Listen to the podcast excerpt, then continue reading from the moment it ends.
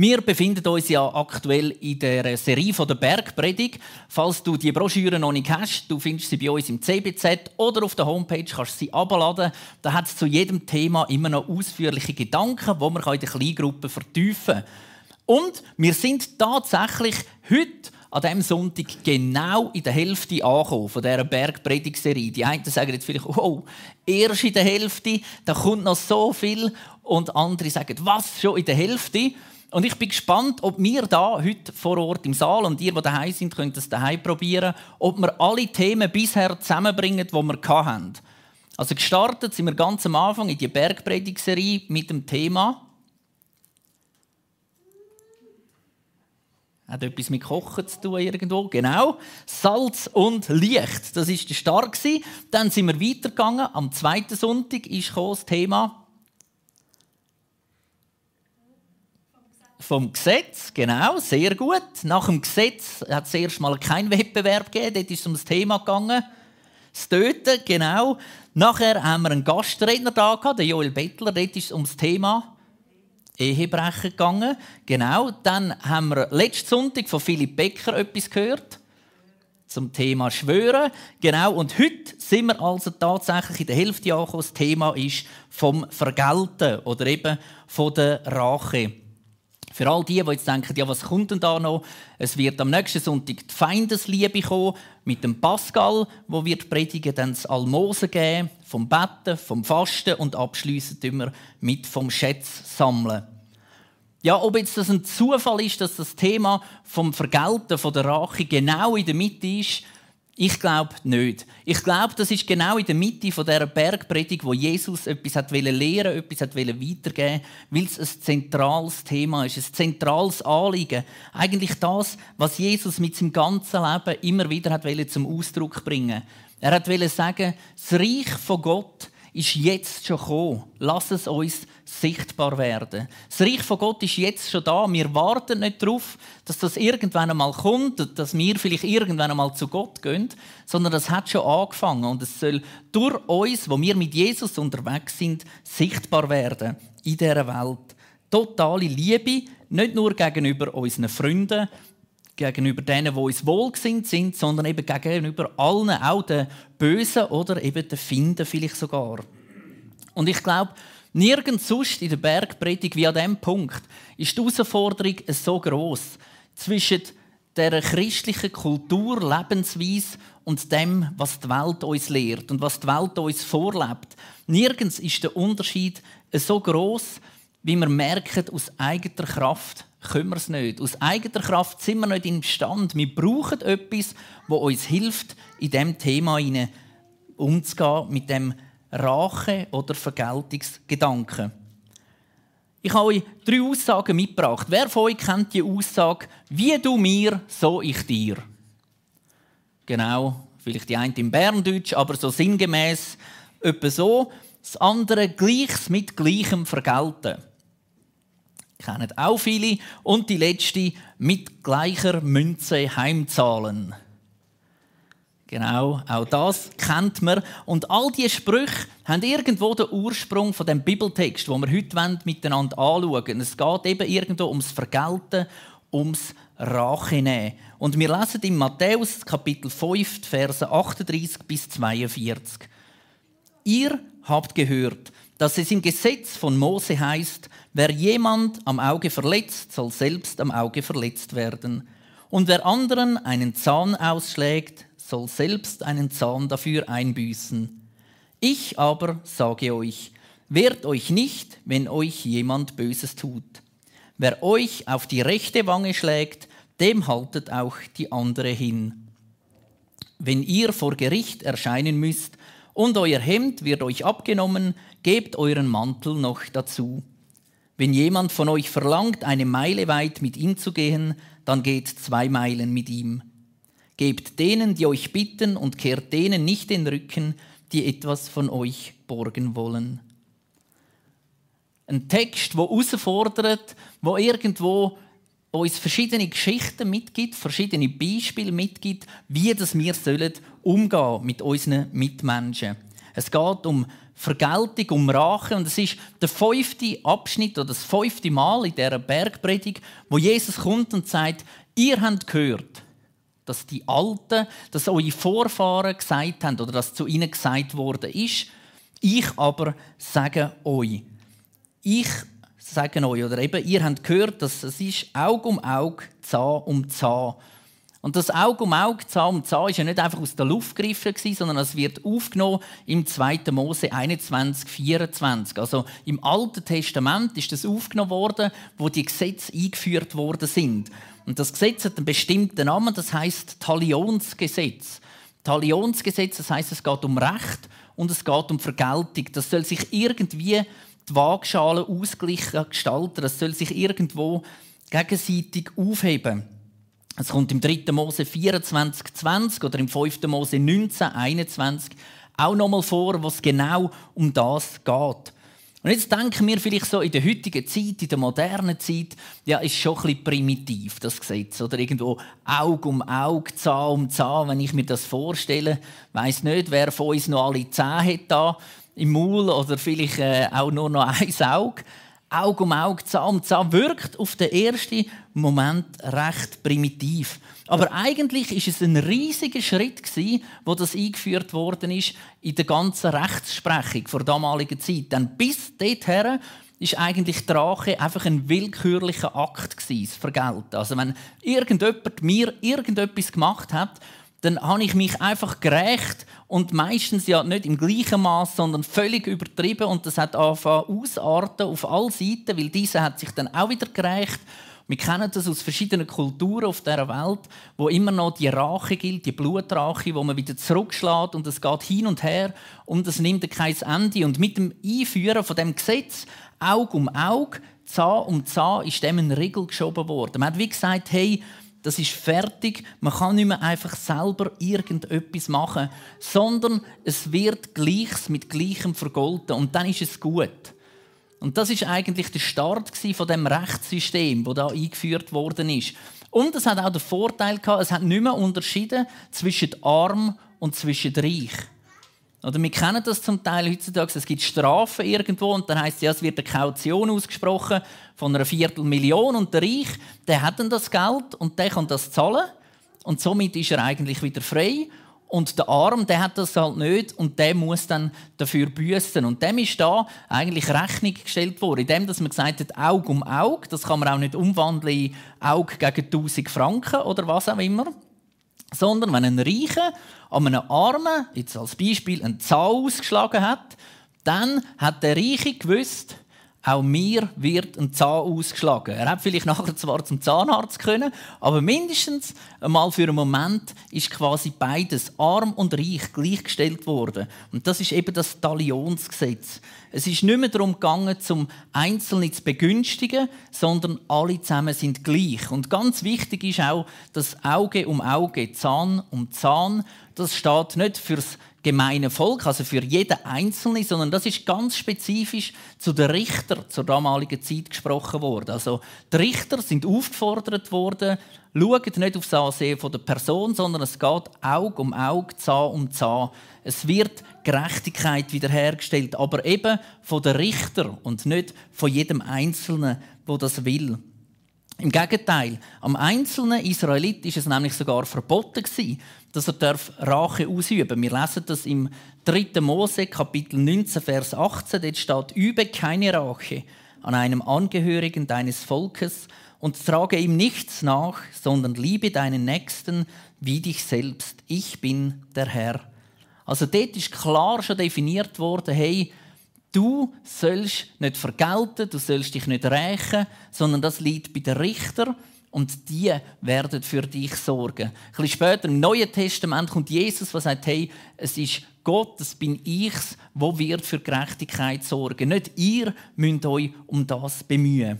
Also Jesus sagt eigentlich da in dieser Bergpredigt, in diesem Abschnitt nicht irgendwo, das Gesetz ist nicht gültig oder ihr habt übertrieben oder was auch immer, sondern er sagt, das Gesetz ist da, um das eben zu richten. Aber mir ist etwas ganz anderes noch viel wichtiger. Er sagt, im persönlichen Umgang mit anderen Menschen sollen wir darauf achten, dass wir eben das Reich von Gott sichtbar machen in dieser Welt. Nicht, dass wir auf, unserer, auf unserem Recht beharren und das irgendwo durchsetzen und durchzwängen, sondern viel wichtiger ist, in all dem zu begreifen, Gott ist im Kommen. Gott ist unterwegs zu uns. Er ist bereits da und wirkt. Und in dem Sinne sollen wir eben verändert werden. Und so ist es auch möglich, dass ein Find, jemand, der uns Böses will, zumal berührt wird, überführt wird und zu einem Freund kann werden Es geht also nicht darum, sich zu rächen oder zu vergelten, sondern eben zu lieben. Auch da wieder ein zentrales Thema. Aber was ist denn das Vergelten überhaupt? Wenn man im Duden nachlesen steht, vergelten ist mit einem bestimmten feindlichen oder seltener auch freundlichen Verhalten auf etwas reagieren. Also vergelten tut man meistens in einem feindlichen und nicht freundlichen Verhalten. Oder wenn man das überlegt in der heutigen Zeit, Oftmals kommt es, das zahle ich dir heim, das kommst du zurück über. Gerade wenn wir vielleicht Spiele spielen als Familie oder irgend sonst mit Freunden untereinander Spiele spielen und wir machen zum Beispiel das Brandy Dog oder äh, früher hat man noch das Eile mit Weile gespielt und dann tut der eine der andere heim und dann sagen wir, wart nur. Wart nur, ich liebe dich über alles. Nein, wir sagen, wart nur, das kommst du zurück über und im besten Fall doppelt und dreifach. Und so ist es im Spiel, aber so ist es eben auch im Leben. Vergelten ist oft etwas Negatives. Es gibt einen einzigen Punkt, den ich herausgefunden habe, wo mir in den Sinn kam, ist immer, wenn das Vergelten positiv ist. Und spannend ist, es ist dann, wenn es in Kombination kommt, das Negative mit Gott. Dann, wenn uns jemand etwas da hat und wir sagen zum Beispiel, vergelt Gott. Vergelt Gott, das ist im Normalfall positiv gemeint. Und spannend, wenn das Negative mit Gott in Kontakt kommt, wird es zu etwas Positivem, Vergelten. Aber sonst ist es oft etwas Negatives. Andere Worte für Vergelten sind abrechnen, abstrafen, bestrafen, heimzahlen. Also all diese Wörter, die werden von Jesus angesprochen. Jesus sagt, hey, das soll nicht unser Lebensstil sein. Jesus sagt aber auch nicht einfach halbe. Wenn der eine einen Zahn ausgeschlagen hat dann kannst du ihm einen halben ausschlagen. Oder irgendwie so ein einfach eine mildere Form von Gerechtigkeit. Nein, Jesus sagt, verzichtet ganz auf das. Eben genau das Gegenteil von Vergeltung. Der Paulus schreibt im Römer 12, Vers 21, Lass dich nicht vom Bösen überwinden, sondern überwinde das Böse durch das Gute. Er tauscht eigentlich die Wörter aus und sagt nicht, Vergeltung durch Rache soll in unserem Leben stehen, sondern das Überwinden durch Liebe. Nicht Vergeltung durch Rache, sondern Überwinden durch Liebe.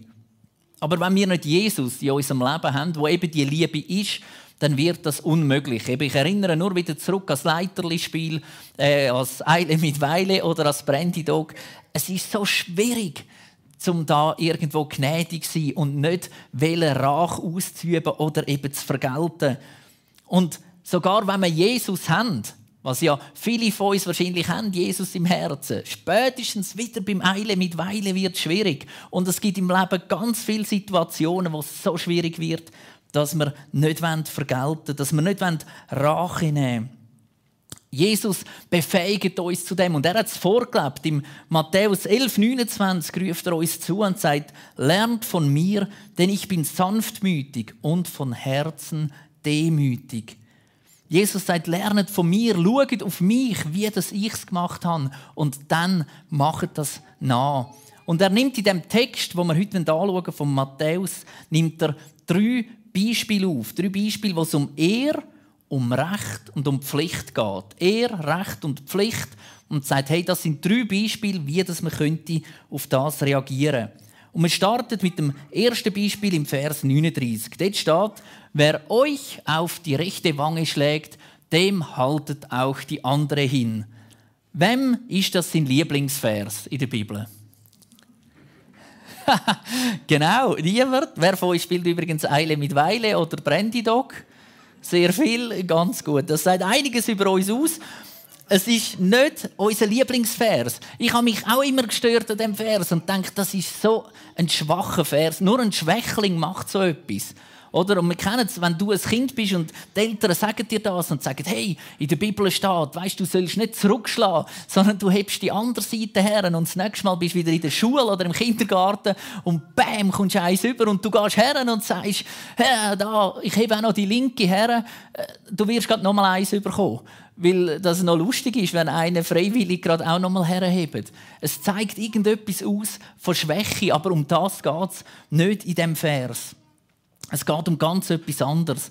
Und zwar in der damaligen Zeit, wo Jesus gelebt hat, hat man tatsächlich manchmal eine Ohrfeige gegeben. Aber in diesem Text geht es nicht um ein normales Schlagen. Also das heißt normal wäre jetzt für mich als Rechtshänder von rechts Bäm eins auf die linke Backe sondern es geht um ganz eine andere Art. Und zwar ist es mit dem Handrücken von dieser Seite auf diese Seite Schlag Das heißt, man hat eigentlich nicht ein Ohrfeige gegeben, sondern ein Auswischen auf die rechte Backe der Person. Und das ist das Unterste, was man je machen konnte. Das ist eine Ehrverletzung vom Gröbsten, wenn man jemanden mit dem Handrücken hat ins Gesicht geschlagen. Und um das geht es, dass es da heißt, hey, wenn jemand deine Ehre verletzt, so wie man es sonst fast nicht kann, indem dass man so eine Geste ausführt, dann werde ich eben nicht. Dann gang nicht her und schlag zurück oder was auch immer, sondern wenn deine Ehre verletzt wird, dann verzicht darauf, dass es wiederhergestellt wird. Gib's ab an Gott, gib's Jesus her. Er wird schauen. Wir sollen also nicht vor das Gericht gehen und selber für Genugtuung kämpfen, für Gerechtigkeit, sondern wenn deine Ehre verletzt wird, Gang damit zu Jesus, gang zu Gott. Ich weiß nicht, wie es euch geht heute Morgen, wie es dir geht, ob du das auch schon erlebt hast in deinem Leben, dass deine Ehre verletzt worden ist. Vielleicht sind Sachen erzählt worden über dich, die nicht gestummen haben. Vielleicht hat irgendjemand etwas gemacht, dich betrogen, beschissen, was auch immer im Leben. Deine Ehre ist verletzt worden. Und um das geht es in dem Vers. Kämpf du nicht darum, dass deine Ehre wiederhergestellt wird, sondern gang zu Gott Gang zu Jesus und bring es ihm. Jetzt können wir vielleicht sagen, ja, Jesus hat gut reden da an dieser Stelle, um zu sagen, äh, wenn der verletzt wird, dann schau doch nicht selber, sondern bring es zu Gott. Was weiß der schon? Und im Jesaja gibt es eine prophetische Bibelstelle, wo der Jesaja über Jesus etwas sagt. Und wir lesen im Jesaja 50, 6. Ich habe meinen Rücken denen entgegengehalten, die mich schlugen, und meine Wangen denen, die mir den Bart ausrissen. Ich habe mein Gesicht nicht vor Hohn und Speichel verborgen. Das ist eine prophetische Stelle, was über Jesus geht. Dann, wo er nachher umgebracht wird, wo er gefoltert wird. Und wir lesen nicht, Jesus hat nicht einfach hergehebt, sondern es steht entgegengehalten. Er ist nicht einfach weggegangen, sondern er hat es zulassen. Er hat sich nicht gewehrt, er hat sich nicht für Gerechtigkeit eingesetzt, obwohl das für ihn etwas Kleines gewesen wäre, sondern er hat es ausgehalten. Er ist mit dem zu Gott gegangen. Und ich weiß nicht, wie dir das geht heute Morgen, wenn du das hörst. Bist du schon an dem Punkt angekommen, wo du sagst, hey, wenn meine Ehre verletzt wird, ich gehe mit dem zu Gott. Wenn meine Ehre verletzt wird, ich bringe es Jesus und ich werde nicht selber um Gerechtigkeit kämpfen. Also der erste Punkt ist eigentlich, unsere Ehre sollen wir nicht von den Menschen überkommen, sondern sie soll abhängig sein von Gott. Was er über uns denkt, was er über uns ausspricht, das ist das, was uns den Wert, unsere Identität und eben die Ehre gibt. Das zweite Beispiel folgt im Vers 40. Dort steht, wenn ihr vor Gericht erscheinen müsst und euer Hemd wird euch abgenommen, gebt euren Mantel noch dazu. Also wenn man die Stelle liest, da geht es nicht um die Garderobe, die es hat vor dem Gericht. Wenn ihr kommt, dann gebt den Mantel ab und das Hemd und die passen dann auf, sondern da geht es eben darum, wenn man angeklagt wird. Und auch da ist wieder wichtig zu wissen, wie das zur damaligen Zeit gehandhabt worden ist. Dort ist es darum gegangen, dass man hat können eben ein Hemd in dem Sinne von jemandem verlangen als Gerechtigkeit, dass das wiederhergestellt worden ist. Aber den Mantel, den hat man nur dürfen als Pfand nehmen. Und zwar hat man den Mantel dürfen, das ist noch lustig, den ganzen Tag hat man den dürfen behalten, aber am Abend hat man ihn wieder zurückgeben.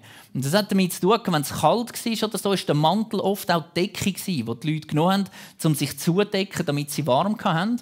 Und darum hat man den am Abend wieder zurückgeben, dass eben in der Nacht die Person sich nachher mit dem kann zudecken kann.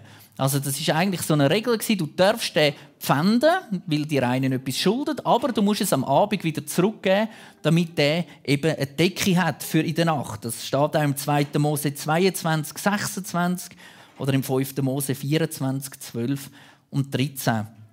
Und Jesus sagt jetzt da ganz etwas anderes. Er sagt seinen Jüngern, wenn einer von dir das Hemd fordert, das darf er ja, dann gib ihm das. Und gib ihm den Mantel auch gerade noch dazu und fordere nicht zurück.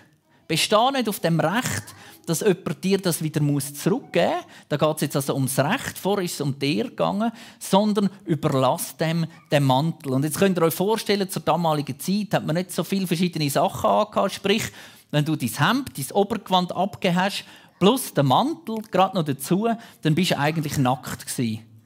Und es ist so wie Jesus sagt, hey, mach dich nackt, gib alles her, was du hast und verlang es nicht wieder zurück.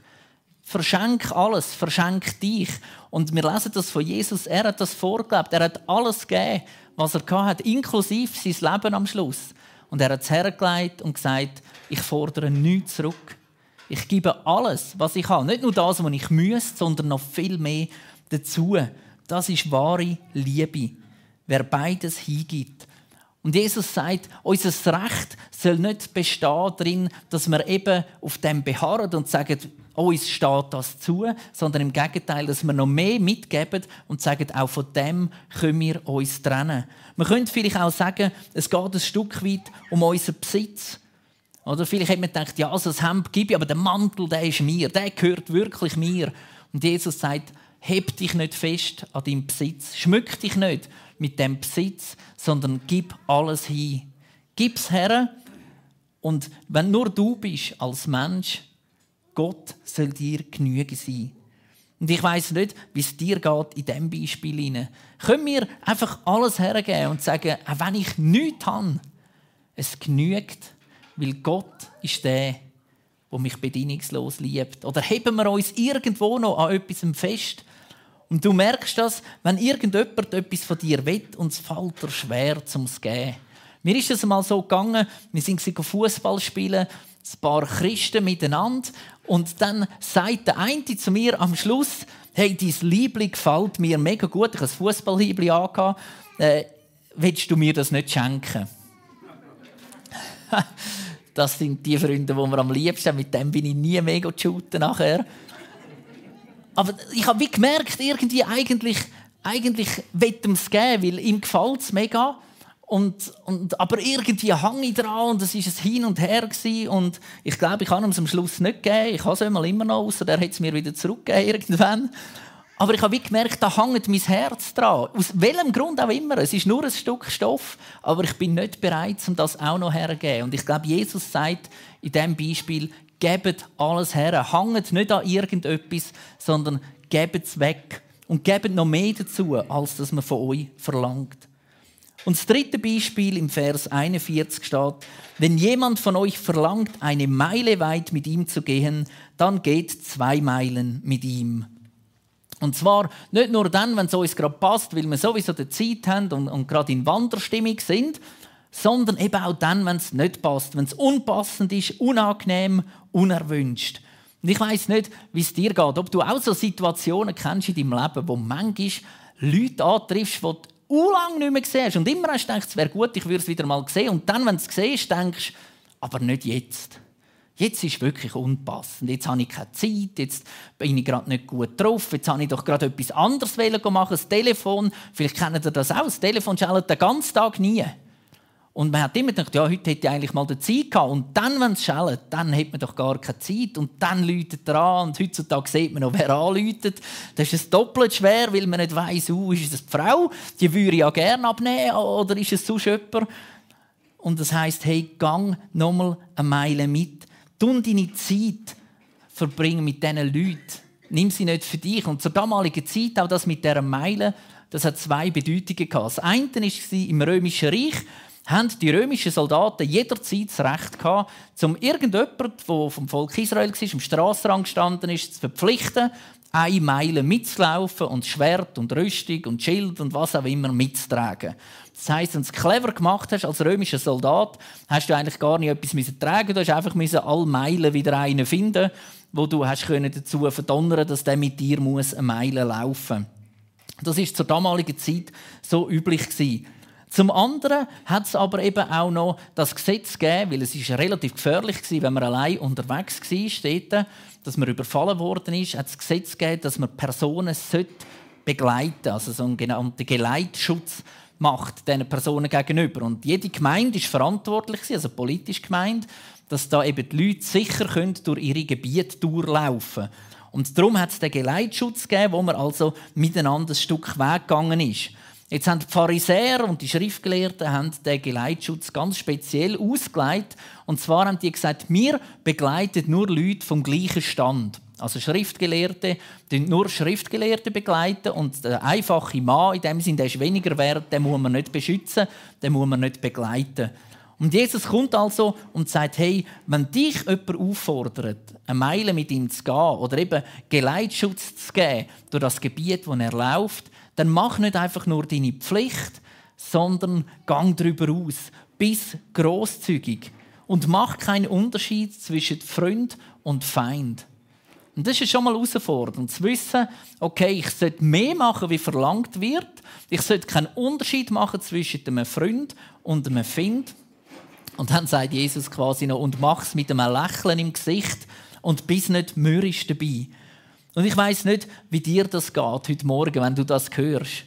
Ich mag mich noch erinnern, als ich noch Kind war, wenn es geheißen hat, ich soll das Zimmer putzen, Staubsaugen oder was auch immer. Dann habe ich das mehr oder weniger mürrisch gemacht, wenn ich es überhaupt gemacht habe. Und irgendwann habe ich gelernt in der Sonntagsschule, alles, was ich mache, soll ich für Jesus machen und nicht für meine Eltern. Und das war der Moment, wo ich jedes Mal, wenn ich etwas machen musste oder sollen machen, meine Eltern das unter die Nase gerieben haben und gesagt haben, ich mache es, aber nicht für dich, sondern wegen Jesus. Ich nehme an, Jesus hat wegen dem gleich Freude gehabt, aber es geht darum, nicht zu murren, nicht das aus Pflicht machen, nicht aus dem Gesetz, weil wir mühen, sondern aus Freude raus. Aus Freude raus, das umzusetzen. Nach diesen drei Beispielen kommt der Vers 42, wo Jesus nochmal ganz klar zu den Jüngern redet und sagt, Gebt denen, die euch bitten, und kehrt denen nicht den Rücken, die etwas von euch borgen wollen. Schon nach dem Gesetz ist es den Israeliten verboten, jemandem etwas auf Zins auszulehnen. Also sie dürfen es auslehnen und nachher wieder zurückholen, aber keinen Zins dafür verlangen. Also wir sollen geben, ohne etwas davon zu profitieren. Und Jesus sagt, hey, gebt sogar, auch wenn es nicht mehr zurückkommt, gebt es, verleiht es, helft, unterstützt, sind großzügig, ohne dass etwas wieder retour. Und auch da wieder das Beispiel zu ihm. Er hat sein Leben gegeben, ohne dass etwas wieder zurückgekommen ist. Er hat es gegeben und hat gewusst, da gibt es Leute, die werden das annehmen, von das Geschenk, das er gemacht hat. Und es gibt Leute, die werden das nicht annehmen. Aber er hat es bedingungslos gegeben. Gott liebt uns also bedingungslos. Und ich weiß nicht, ob du das auch kennst. Als ich noch in Zürich gewohnt habe, früher, das hat es oft gegeben, dass man unterwegs war, gelaufen ist durch die Stadt und dann hat man gesehen, oh, da kommt jemand, der will Geld. Das hat man den einen Leuten schon von weitem angesehen. Und man hat genau das gemacht, was da in dem Vers steht. Was heißt, kehrt denen nicht den Rücken, die etwas von euch borgen wollen kehren nicht den Rücken denen, die etwas wenden. Und ich mag mich so oft erinnern an Situationen, wo ich mich abgewendet habe, wo ich die Straßenseite gewechselt habe, wo ich vielleicht den Rücken gekehrt habe, dass sie hindurchlaufen, damit ich diesen Leuten nichts geben muss. Und genau das sagt Jesus. Er sagt, hey, dreh dich nicht um. Und wenn man sich nicht umdreht, dann heisst es, schau her. Wenn man sich nicht umdreht, schaut man automatisch her. Schaut her, wo das Not ist, wo das Menschen etwas brauchen und geben es ihnen, unterstützen sie. Und das ist meine Frage an dich heute Morgen. Wo gibt es in deinem Umfeld Menschen, die deine bedingungslose Liebe brauchen? Menschen, wo du vielleicht bisher den Rücken hergekehrt hast, wo du vielleicht weggeschaut hast. Und Jesus fordert dich da heute auf und sagt, hey, dreh dich um, schau her und gib das, was du zu geben hast.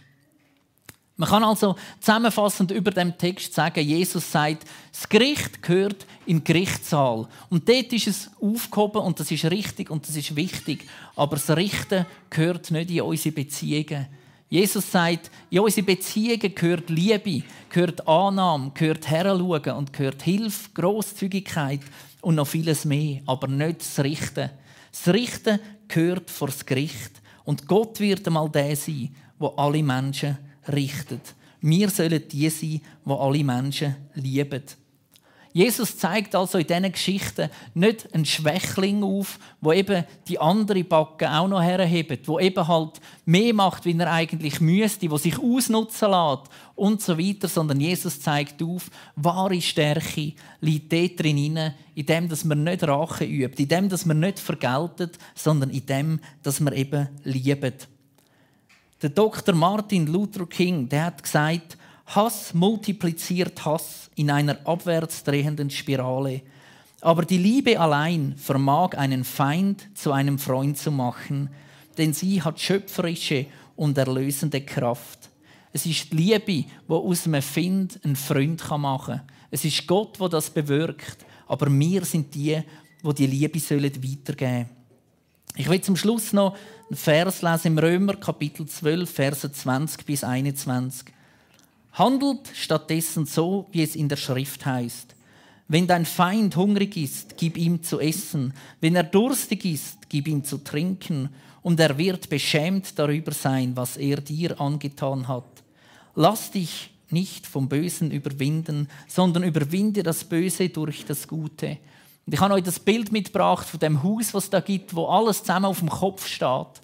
Und genau das passiert, wenn wir in dieser Welt unseren Menschen, unseren Mitmenschen mit Liebe begegnen, dort, wo sie es nicht erwarten, dort, wo sie nicht uns zuerst geliebt haben, wenn wir dort den Menschen mit Liebe begegnen, wird es ihr Lebenshaus auf den Kopf stellen. Sie werden sich anfangen, Fragen stellen und sie werden bereit werden für Veränderung.